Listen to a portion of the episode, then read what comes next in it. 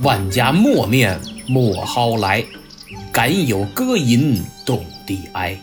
心事浩茫连广宇，于无声处听惊雷。公元一七九三年乾隆五十八年八月十三，这一天是万寿节，乾隆皇帝的生日。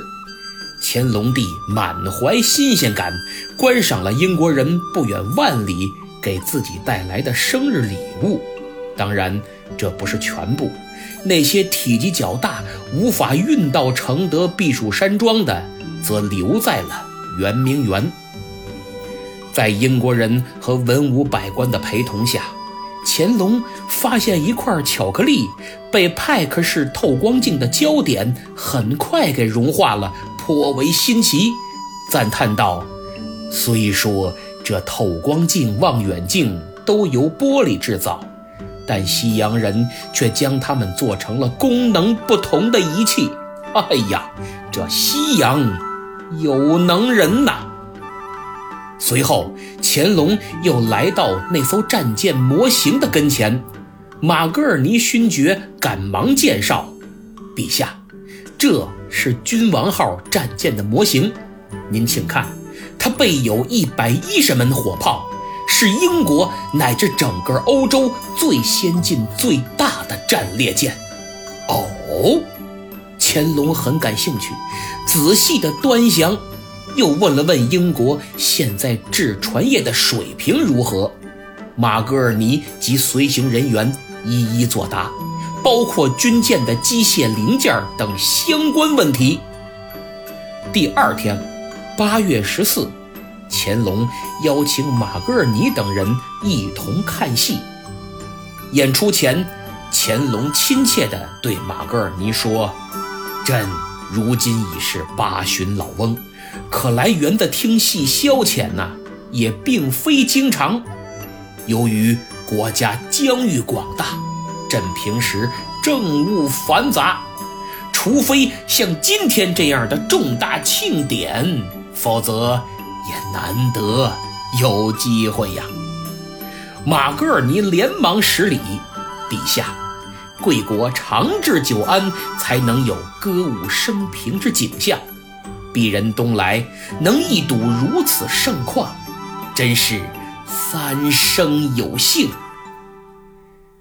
大清皇帝的寿诞庆典隆重举行完毕之后，八月十五，一份奏折呈递给了乾隆。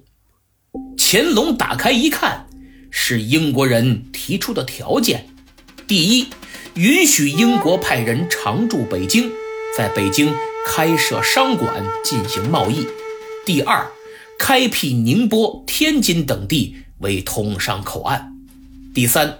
希望占用舟山群岛其中的一个岛屿，作为英国商人居住和存货之地。第四，在广州的英国商人生活上要享有更大的自由度。第五，减免英国货物的税款。马格尔尼对于大清会如何回复，心中惴惴不安。种种迹象表明，皇帝陛下对他们此次带来的礼物并不感冒，而且之前因为到底如何行礼也搞得很不愉快。然而，更让他闹心的是，两天以后，八月十七，使团里有个人居然吃水果吃死了，这让马格尔尼不祥的预感再次加剧。第二天，八月十八，最终的结果来临了。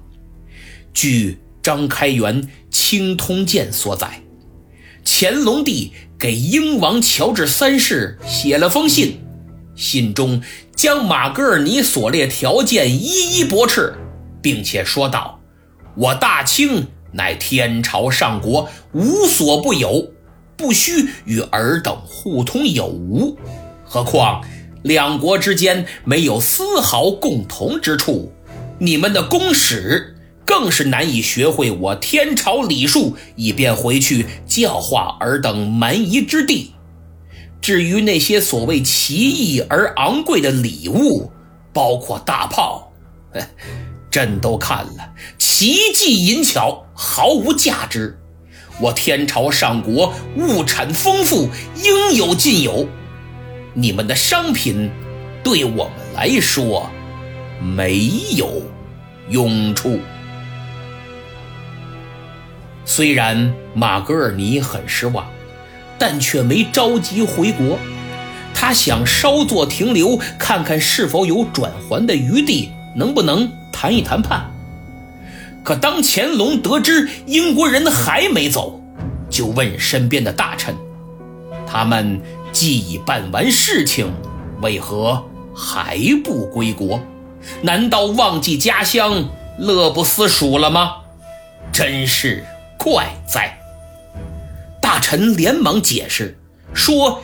英国人并非故意拖延，实在是此次前来，由于水土不服，已经有数人病死，善后事宜还没处理完，待处理完毕，很快便启程回国。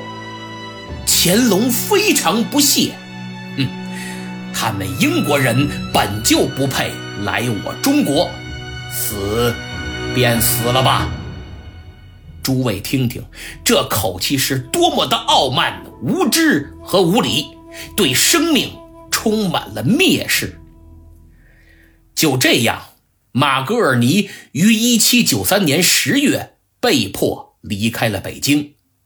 他们没有从天津登船，而是沿京杭大运河前往杭州等地参观，游览了中国东部，最后抵达广。州，沿途他们搜集了大量中国人文地理以及军事情报。马格尔尼在日记中写道：“清国不堪一击，清英一旦爆发战争，中国或者土崩瓦解，或者俄国乘虚而入。清帝国好比是一艘破烂不堪的头等战舰。”它之所以在过去一百五十年中没有沉没，仅仅是因为一般幸运、能干而警觉的军官们努力支撑，而他比相邻船只只强在体积和外表。如果一旦是个没有才干的人在甲板上指挥，那就不会有如此的纪律，也不会如此安全。希望清帝国这艘战舰能由一个毫无才干的人指挥，这样的话，英国将得到任何国家无法相比的好处。鞑靼中国人根本没有准备好与欧洲列强打仗，因为他到处充斥着贫穷，知识分子对于物质上的进步兴趣索然，士兵普遍。还在使用弓箭，鞑靼中国国民的科学知识比他国差得很远。鞑靼中国军队是拿着棍棒的农民，鞑靼中国军队手中拿的是扑扇，而不是火枪。与其说他们是武士，还不如说是跑龙套的演员。所谓鞑靼，是中国古代。对北方游牧民族笼统的称呼，鞑靼中国指的便是由满洲鞑靼人统治的中国。马格尔尼的日记内容丰富，文笔细腻，详实记录了他率领使团在大清帝国的所见所闻，是非常难得的第一手材料。近代著名语言学家和教育家刘半农先生将其翻译成了中文。二零零八年由重庆出版集团出版，书名叫做《乾隆英史进谏记》。这次访华，中国人的麻木不仁给使团留下了深刻印象。随行人员巴罗曾写道。仅北京一地，每年有近九千弃婴。我曾见过一个死婴的尸体漂浮于珠江之上。中国人对此熟视无睹，仿佛那是一条狗的尸体。但如果真是条狗，也许还能引起他们的注意。法国作家佩雷菲特通过研究大量未曾公开的笔记、日记、档案和文献，撰写了《停滞的帝国》一书，生动还原了这次著名的出访。书中对于中国人的品行，英国使团是这样描述的：中国人狡猾奸诈，偷得快，反悔的也快。而且毫不脸红，他们一有机会就偷，一旦被抓住，就会说出窝赃的地点。有一次吃饭，中国厨师就曾厚颜无耻地欺骗我们。他给我们端上两只鸡，可每只鸡都少了一条鸡腿。当我们发现并向他询问时，这个中国厨师居然笑着。把那两只鸡腿送来了。从广州登船，马格尔尼的中国之行算正式结束了。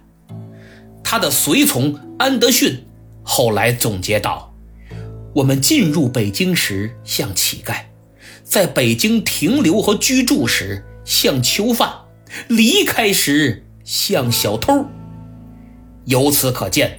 大清帝国从皇帝到官员对英国人是何等的蔑视，而且还严加防范。一七九三年十二月九日，马格尔尼一行抵达广州，随后由两广总督送行，启航归国。这时正是农历十一月。乾隆想当然地认为英国人也过春节，估计呀，他们这次得在海上过节喽。所以乾隆倍加体恤，赐给英国国王一幅自己写的福字儿，还有大荷包一对儿，小荷包六对儿，锦缎五匹，以示皇恩浩大。这次访华以失败告终。但英国人不会就此罢手，他们开始酝酿第二次来华。